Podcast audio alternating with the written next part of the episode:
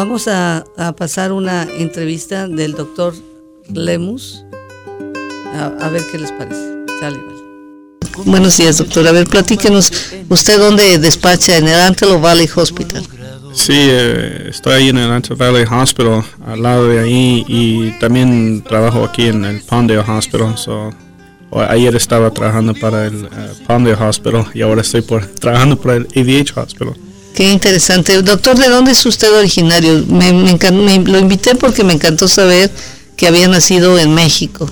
¿En dónde? Sí, yo, yo nací en, en un ranchito, se llamaba Las Tortugas, en Michoacán, México, en una casa de adobe.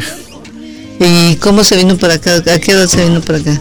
De que yo me acuerdo, yo creo que tenía cuatro años, yo creo, cuando, cuando me trajeron mis papás para acá. ¿Y sus papás ya estaban acá? Eh, ¿Se vinieron antes como le hacen normalmente para empezar a buscar dónde vivir y un trabajo? De que yo me acuerdo, eh, no necesariamente eh, ellos querían venir para acá, pues como toda la gente para trabajar y pues dijeron pues la mejor oportunidad está acá, nos venimos. ¿Todos juntos al, Sí, ah, bueno, nos vinimos con una tía porque ya, bueno, ya me dijeron después de, que nos trajeron hace, hace unos años, nos, estábamos hablando de cómo vinimos para acá y eh, me, dijo mi mamá que me acuerda que mi papá me, está, me está cargando en, sus brazos, pasando por una, la planta nuclear que está en medio de San Diego y Los Ángeles. Por ahí pasamos, caminando. Caminando. Sí. ¿Cómo qué año fue eso? ¿Se acuerdan? Uh, yo creo que era 1981. Bueno, fíjense, el doctor viene súper joven de un pueblito y bueno, desafortunadamente cuando los papás vienen de comunidades rurales muy pequeñas, eh, no tienen educación formal y entonces a veces no saben cómo ayudar a sus hijos para que ellos sí lo logren. ¿Cómo le hicieron los papás de usted para que, o usted solito, o en quién, quién, a quién encontró que lo que lo impulsara a, ser médico, que es una carrera pues muy difícil de entrar aquí en los Estados Unidos y, este y más para las minorías, tengo entendido. No, pues ah, como usted dijo, eh, los papás pues la capacidad de ellos es muy limitada y desafortunadamente la mayoría de las personas que yo conozco y, y sé pues así son. Y entonces ellos no pueden ayudar a, sus hijos o las hijas para que salgan adelante nomás. Yo no me acuerdo yo me acuerdo qué es lo que me decía mi tía o mi mamá a mí y decían ah nomás ve a la escuela es todo lo que ellos pueden hacer y pues desafortunadamente la mayoría de los los hermanos los, ah, los primos o los amigos que yo conozco pues de verdad no, no hicieron nada porque digo, nada más grande o algo más. O sea, no fueron a la universidad de ninguna manera. No, I mean, es que ellos de veras no, no, no tenían la capacidad o el empeño. O, la pues información de cómo. No, a mí la información existe, nomás que pues a veces a la, donde uno, uno está, a veces no ven a los estudiantes que tienen la capacidad, entonces si uno, uno no sale adelante por uno mismo, es, te quedas igual que los otros. Doctor, pero ¿no encontró alguien, algún maestro que le dijera, órale, tú le estás haciendo muy bien, este, vete por acá, vete, ¿qué quieres hacer? Normalmente hay siempre un maestro o una persona que sirve como, yo quiero ser como él, ¿o no? Eh, bueno, eh, sí, sí ocurrió una, me acuerdo una situación donde yo, eh, un maestro se dio cuenta de que yo no era igual como el resto de los estudiantes pero la cosa fue de que yo tenía que estar haciendo el trabajo. Yo sabía que la única manera de salir adelante era de, estudiar y leer y hacer la tarea. Cosas simples para mí, eh, y, pero los restos de los amigos o los estudiantes de veras no, no entendían eso y, pues lo ignoraban. Y me acuerdo un maestro, eh, era un, un güero, y estaba un poco viejito, ya, ya, ya, se iba a retirar, pero me acuerdo que él me, cada vez que preguntaba algo, yo era el que me levantaba la mano y, dije, se me quedó viendo y dijo, ok, y me dijo, oye, ven, déjate, tengo que hablar. Y yo dije, oh, hice algo malo y, y, el señor me dijo, tú no eres como los, los demás. Le digo, pues no, le digo, yo no. Eh, dice, sí, yo, sé, entonces te voy a hablar con, con el counselor y vamos a ponerte en diferentes clases porque a ti no, aquí no perteneces. Oh, qué bien. Y sí, a mí, por suerte él se dio cuenta. A mí yo creo que si no él, otra persona se iba a dar cuenta de que yo no era como los, dos demás. Que le echaba muchas ganas, de verdad. Pues le echaba, hacía, como le digo, hacía mi tarea, leía y estudiaba. A mí, cosas que para mí en esos tiempos eran pues lo que debería uno hacer, pero cosas tan simples a veces no la entienden la, gente. ¿Cuántos hermanos eran ustedes o son? ¿Cuántos son de familia? Uh, tengo dos hermanas y un hermano. Eh, tenía otro hermano, pero él se murió. ¿Y son más ¿Qué número es usted en la familia? Ah, yo soy el número uno.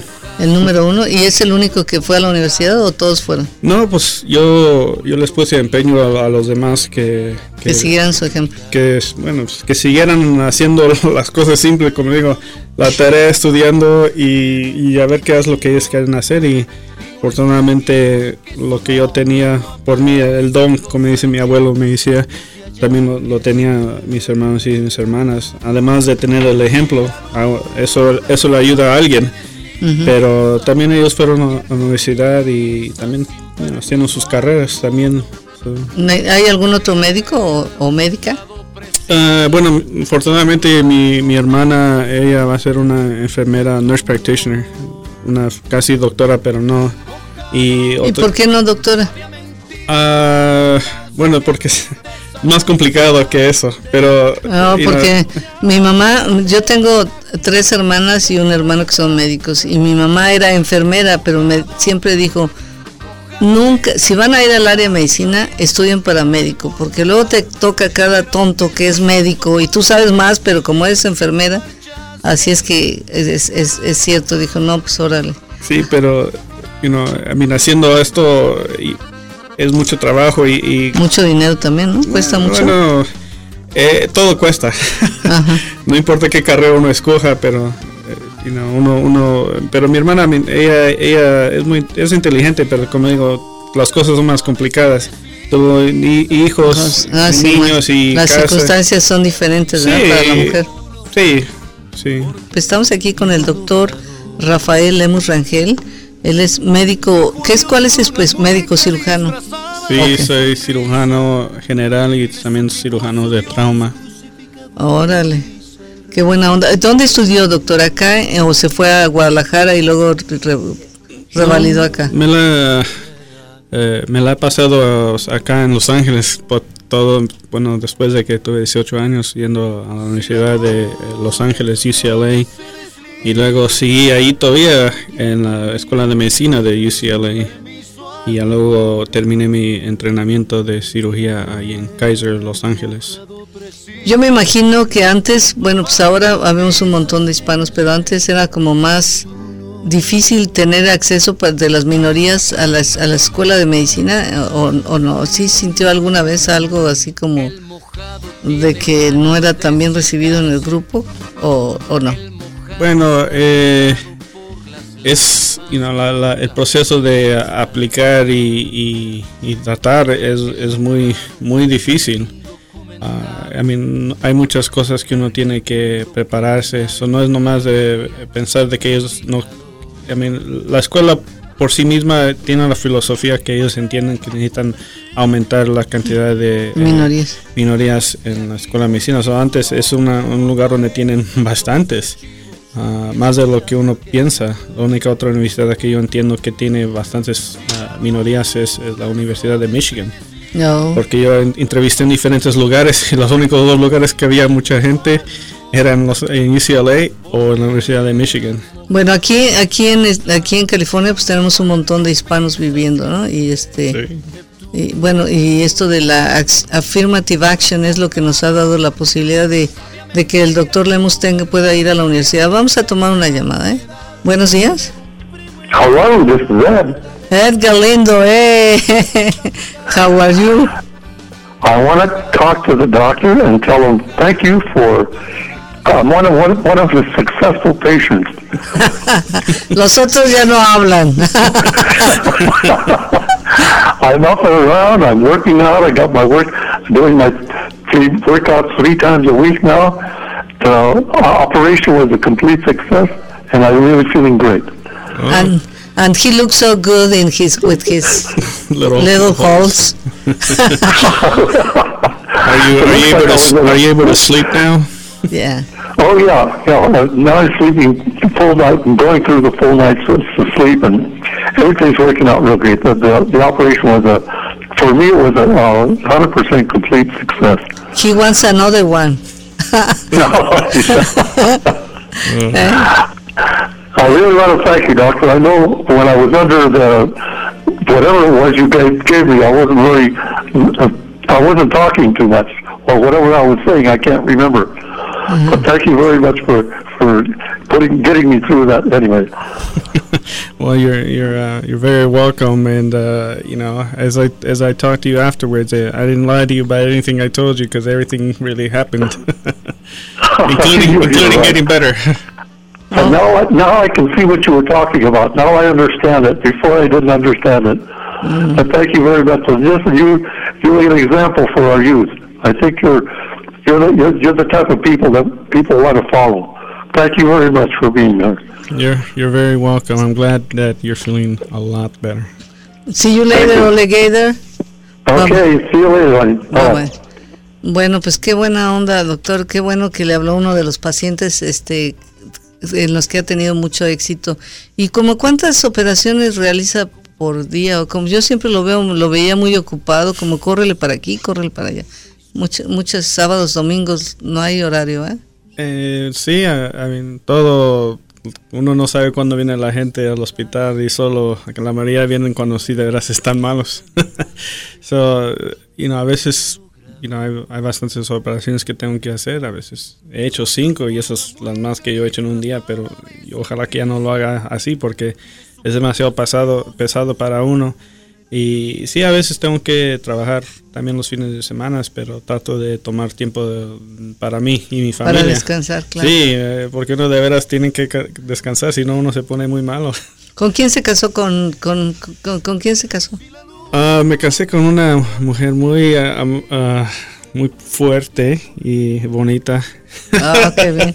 ¿Ella de dónde, de, de, de- de qué este, mm, et- et- etnicidad es? ¿O ¿Es también hispana o no? Sí, eh, es, es puertorriqueña y, y- y también güerita. Oye, ¿y quién, y quién, y quién, coci- quién, quién- quién gana, la cocina mexicana o la cocina puertorriqueña? Pues eh, le puedo decir que la puertorriqueña porque yo soy el que estoy comiendo. La que cocina es ella, así es que, y, y que Sí. ella también es doctora o no? Sí, es ginecóloga. Ginecóloga. Ah, ¿Y, qué, ¿Y cómo está la competencia ahí? ¿Eran ustedes estudia, estudiaban juntos y ahí se conocieron? No, eh, nuestra historia es una historia de cosas tan tremendas en la vida. Ella está en, en Boston y yo estaba aquí en Los Ángeles. ¿Y se conocieron como en las películas así por, te- por Pues, el internet? ¿o No, qué? no. Bueno, es una historia de un poco chistosa porque una, fue una conferencia mi primer año de medicina en, en Washington D.C. Y, y- y ella apenas estaba comenzando también su, su primer año y estaba un poco pesado para ella porque estaba ahí. Ella es de Los Ángeles y ella estaba en Boston. So, toda retirada de todo. So, no, no se sentía muy bien. Y yo estaba ahí con un amigo mío eh, y él quería hasta hablar a la amiga de ella. Y estamos un poco, ah, como digo, no, un poco muy calmados. Ajá. Y, y yo me puse a hablar con ella. digo, "Ay, a mí siempre me gusta hablar con la gente. Y me puse a hablar con ella. Estaba vacilándola muy, muy malo.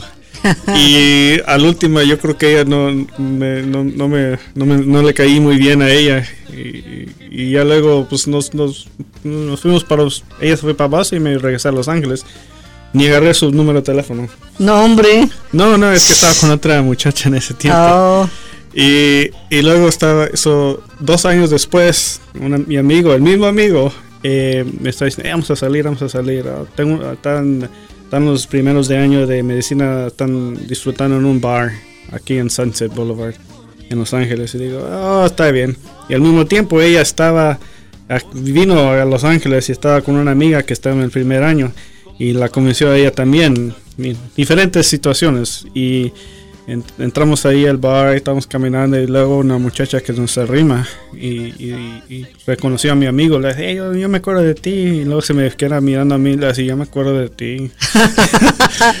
y le dije, oh, y luego me le quedé viendo, dije, y ya, fue la me acordé de quién. ya fue la, fue la, es la muchacha que le, mal estaba haciendo papas y él se enojó conmigo, yo creo.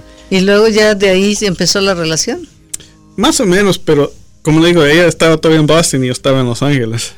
So, yo al principio no, no, no le quería echar corriente porque no, como voy a Está muy lejos. Ya, pero ella me, me siguió, eh, vente, vente, ven a visitarme, oye, ven, ven, vamos a seguirle. O sea, le puso, dijo, donde pongo el ojo, pongo la bala. sí. Uh, sí. y luego la cosa es que seguimos después, cuando estaban eh, entrenando en cirugía, ella estaba en ginecóloga, pero que se quedó en Boston y yo me quedé en Los Ángeles. So, todavía seguimos lo mismo. ¿Y hasta, hasta, hasta cuándo se reunieron finalmente? Eh, ya vamos a cumplir tres años de casados, hace mm. tanto. ¿Y, qué pasó con la otra novia? Chupó faros. Pues, no, no funcionó. No funcionó. Hijo, qué tristeza. Este, bueno, pues vamos a, entonces, fíjense amigos, eh, ¿qué tan difícil es estar casado con alguien de la misma profesión? ¿Hay competencia? A ver quién es mejor.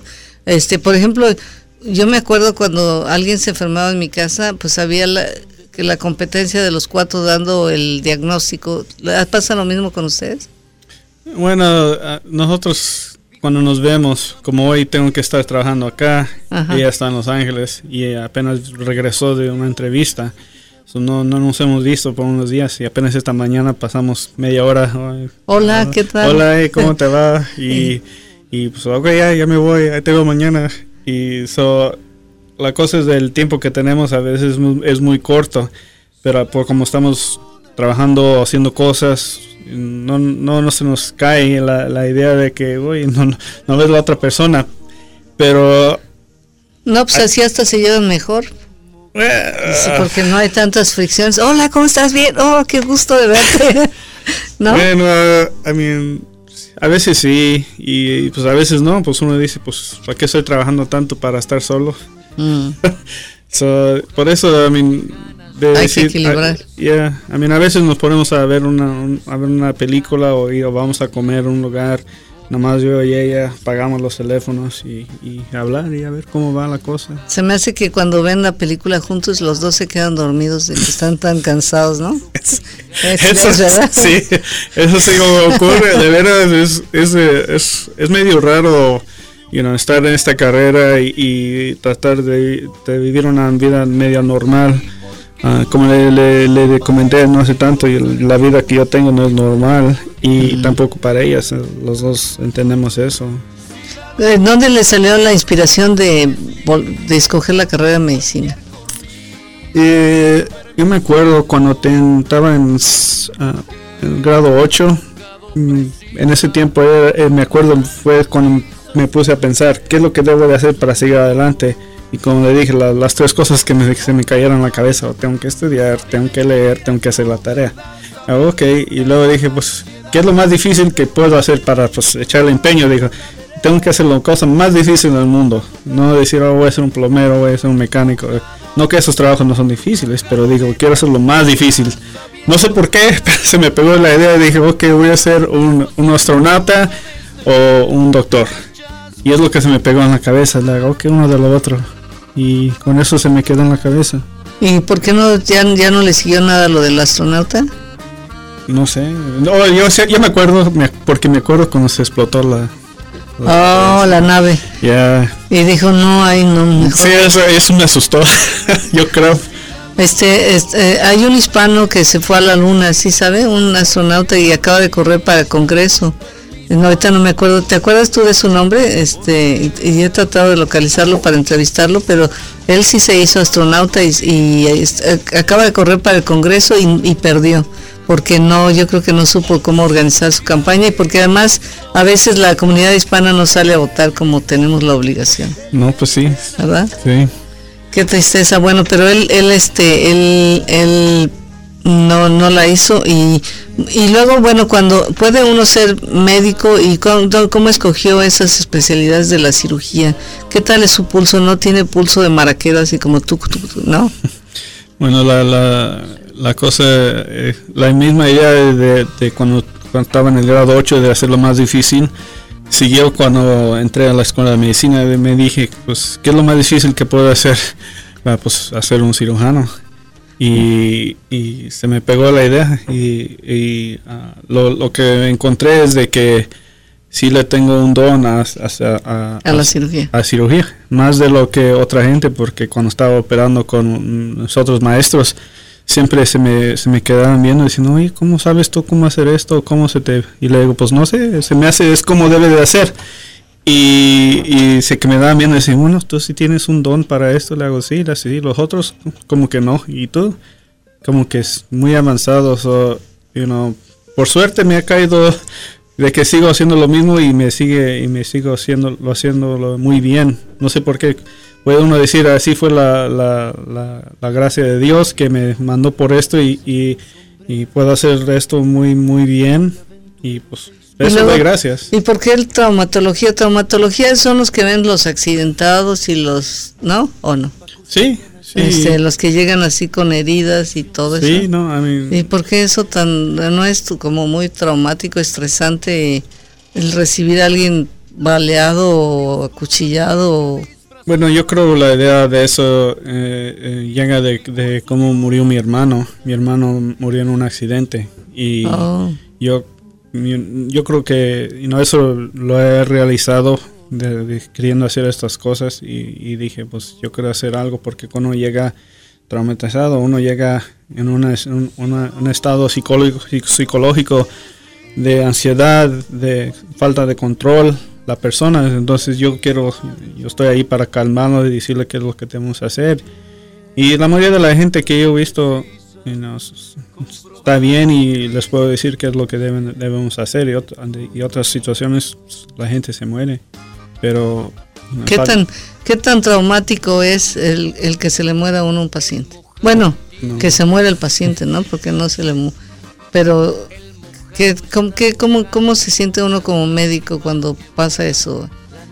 Bueno, y eh, le puedo decir que pues nos sentimos you know, muy mal. A mí yo, yo, yo, siempre me he sentido muy mal porque no, no, no, no es necesariamente la falta, la falta de, de, de, habilidad. de habilidad, sino pues también ver a alguien que se, que se muera, decir pues you know, estas cosas pasan a veces, pero también esa es una situación muy rara porque es como si estuviéramos hablando yo esté ahorita y y, de, y luego 20, 30 minutos después está muerta. No, no toco madera. no, no, Vamos a poner digo, otro ejemplo.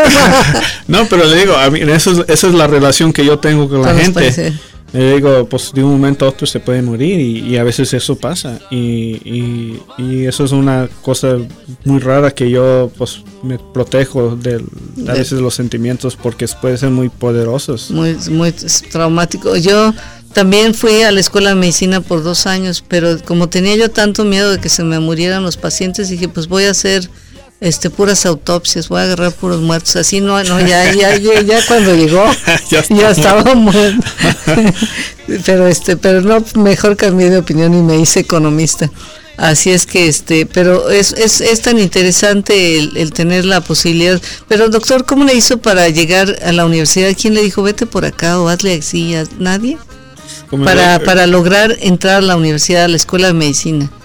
Todo. ¿Puras ganas? Todo, pues, ganas y, y, y suerte y, y, y, pues saber de que uno si quiere seguir adelante tiene que hacer ciertas cosas. Porque no hay ningún guía, ningún libro que le dice, you know, A, B, C, D, E. Así, uno, uno, uno es dos. Es, es, es uno hablando con la gente, entendiendo que uno debe de ir a, a juntas y, y pues y todo es, es, complicado y suerte. Como yendo a la Universidad de California, yo no, cuando yo estaba aplicando, pensándole, yo antes quería ir a una escuela en Oregon y me acuerdo con mi consejero y, dije, pues mi mamá y mi papá no tienen dinero para pagar por las aplicaciones y él dijo, oh, ahorita tenemos, te podemos dar dos, dos aplicaciones en la Universidad de California you know, gratis. Ah, sí, oh, pues ok, Órale. le aplico, cómo no, you know, voy a ver cómo, cómo sale. Y me acuerdo que, que me aceptaron en todas. Y dije, oh, pues qué bueno. Yo ni sabía qué significaba. I mean, yendo a la- yo, yo lo único que sabía de la Universidad de California, en- aquí en UCLA, es de que tienen un, un buen equipo de básquetbol. Y, y es lo único que yo sabía. Y nunca había ido, pues cuando íbamos a venir a Los Ángeles. Y, y me acuerdo que me aceptaron y los otros estudiantes dijeron, bueno, ¿tú dónde vas a ir? A UCLA. Y se me quedaban viendo. y dije, ¿Tú? Pues, Luego, ya, eh, y, y dije, oh, caramba, se me quedaban viendo y no entendía lo, por qué se me quedaban viendo. Y dije, pues es una universidad, pues ¿qué, qué, qué, qué hay? Y, y, y luego el, ah, un amigo que también iba a ir allá, un- uno, uno que era un hijo de un maestro, dijo, tú vas a ir para allá. Le digo, sí, me acuerdo que le llamé un día, le digo, oye, ¿cómo llego allá? Y como que cuando le pregunté si había silencio en el teléfono porque él no, él no, él no no, sabía. no podía creer que no supiera dónde. Yeah, eh, de veras, él se quedó en la se- me dijo, ¿estás serio? Le digo, sí, yo no sé dónde está. Está en Los Ángeles, ¿verdad? Sí. Y me dio un mapa. Y me acuerdo manejando con mi papá, me- él me llevó y, y me acuerdo que llegamos a un edificio ahí en la universidad. Porque estábamos preguntando a la gente, oye, ¿no está un edificio? Un edificio? Ok, aquí está. Y mi papá, para, estacionamos ahí. Y mi papá se le quedó viendo el edificio y dice, oye, aquí está, aquí está la universidad. Y le dije, no, esa no es volteese y estaba todo abierto, un, un gran, gran edificio y todo. Digo, esto todo es todo. Le digo, sí. Dice, Aquí vas a estar. Le digo, sí. Ah, caramba. Pues. Qué orgullo, grande. qué orgullo para los papás. ¿ah? No, bueno. No, I mean, al principio ellos no, decían, pues, ¿para qué te vas para allá? Y no. ¿En dónde estaban viviendo ustedes? ¿De, de dónde venía de la escuela? O sea, ¿en qué poblado? Ah, pues era un pueblito en medio de Bakersfield y, y, y- y Fresno. Un- Órale, un una comunidad rural. Sí, 10.000 gente vive ahí. Son, pues, you know, la, Universidad de California en Los Ángeles es del tamaño del pueblo que yo vine. qué, qué- qué emoción, ¿eh? Bu- Bueno, pues usted lo ve como de felicidad. Nosotros en ese tiempo mi papá me dice, bueno, pues, ¿cómo vas a pagar para eso? Le digo, "Oh, pues son becas y, y préstamos y trabajando aquí y acá. Oh, pues es mucho dinero. Le digo, pues sí, sí. Mm. ¿Cuánto costaba? Mm, me estoy acordando. Yo creo que era 8 mil dólares. Yo creo en ese tiempo. Y no de todo, de los libros y, y- y el, ah, el apartamento y, y pagando por la escuela. De que yo me acuerdo. You know, um, pero obvia- obviamente ya, es- demasiado. No, no, ahorita ya no para nada. Me- me- uno de nuestros radioyentes dice, el, el astronauta, eh, su nombre es José Hernández y, y son de La Piedad, Michoacán ellos. La piedad. Ajá. Yo conozco ese pueblo. Sí, pues Lo puedo José- ver del ranchito donde yo estoy. Ah, sí. Yeah, la Ahí piedad está. está ahí y, yo, y las tortugas están ahí, Purándiro está por cerca de ahí. Bueno, pues son país con que yo creo que en Michoacán hay buena buena crianza porque ya Ah. dos un astronauta y así es que un día los voy a presentar para que se conozcan. que, No. que a todo dar este, este eh, ahora ¿Qué le diría a una persona de los que están escuchando, que están jóvenes, que vinieron, a lo mejor ya calificaron para la Dream Act? Que, No. que- ¿Ustedes cómo le hicieron para arreglar sus documentos? ¿Pasaron para la amnistía? ¿Les tocó la amnistía o qué? No, me acuerdo que fue un proceso muy largo. Eh, me acuerdo que mi mamá y mi papá nos y siempre íbamos a Bakersfield para estar en las líneas de inmigración y aplicar y ponemos la aplicación porque yo me acuerdo fue de que estamos aquí tanto tiempo y estaban trabajando tanto tiempo de que aplicaron para pues yo y mi hermano y mi mamá y mi papá y al último nos agarramos la, la green card, la carta verde. Y, y luego, ¿ustedes, tra- sus papás trabajaron en el campo? ¿O- ¿Y Todavía, ustedes todavía trabajan. en el campo? Yeah. Qué, qué amulado. ¿Y ustedes este, también eh, tuvieron que ayudar en, en trabajos en el campo o no? No, sí, cuando estábamos chiquitos, también, ahí íbamos yo, mi hermano y mis, mis hermanas y mis hermanos chiquitos estaban ahí y nosotros estábamos en los árboles o, o ahí en los files trabajando. Y ¿Qué, qué, qué, qué- qué recogían? Este, Oh, pues- a manzana, durazno. todo, I mean, todo lo que no me dejaba mi, mamá era eh, hacer la naranja porque esos, las bolsas estaban muy pesadas y ella le preocupaba que nos íbamos a caer y quebrarnos algo. Y dice, no, no, no, no se pongan en la naranja, eso es muy pesado. Pero los restos, olivos, ah, uvas, las cherry. ah, ¿Es los- cierto que la uva es muy difícil o qué? Sí, es que es muy, hay, hay mucho polvo, mucho polvo. y uno tiene que estar bien rápido con un cuchillo. Y, y, pero el polvo es lo que uno, uno sale pues lleno de polvo. ¿Cuánto tiempo trabaja ahí en esas actividades? ¿Unos dos años? O? No, pues no. Bueno, la cosa era de que yo trabajaba ahí en los veranos o, o en los fines de semana uh, con mi mamá y mi papá, pero lo hacía desde que yo me acuerdo. ¿Cómo por cuántos años? ¿Hasta qué edad dejó de trabajar ahí? Pues todavía estaba haciéndolo cuando estaba en la universidad. Cuando estaba en vacaciones me regresaba y me iba a trabajar con mi papá. Qué buena onda. 16, este, este José Hernández también le tocó trabajar en el campo también y se hizo astronauta también. Qué buena onda.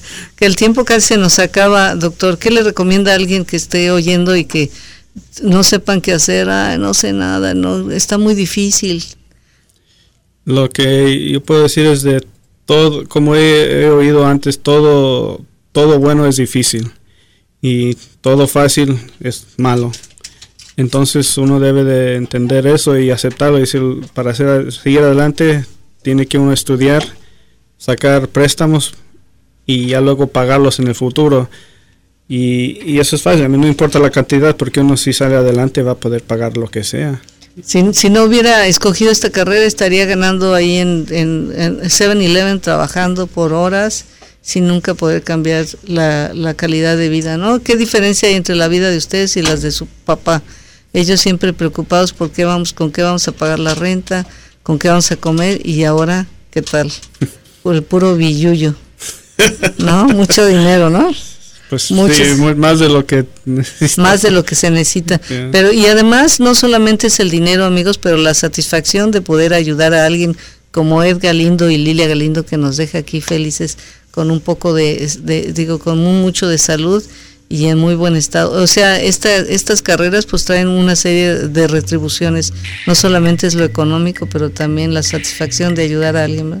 Sí, sí. Doctor, dígale adiós a su esposa ahorita que le está oyendo, a ver si de casualidad luego que oiga el programa más tarde. Me gusta tu comida y te amo. Ay, qué bonito. Bueno amigos, pues nos vamos, los dejo, nos esperamos el día lunes, no hay carrera mañana, los veo el lunes, muchísimas gracias.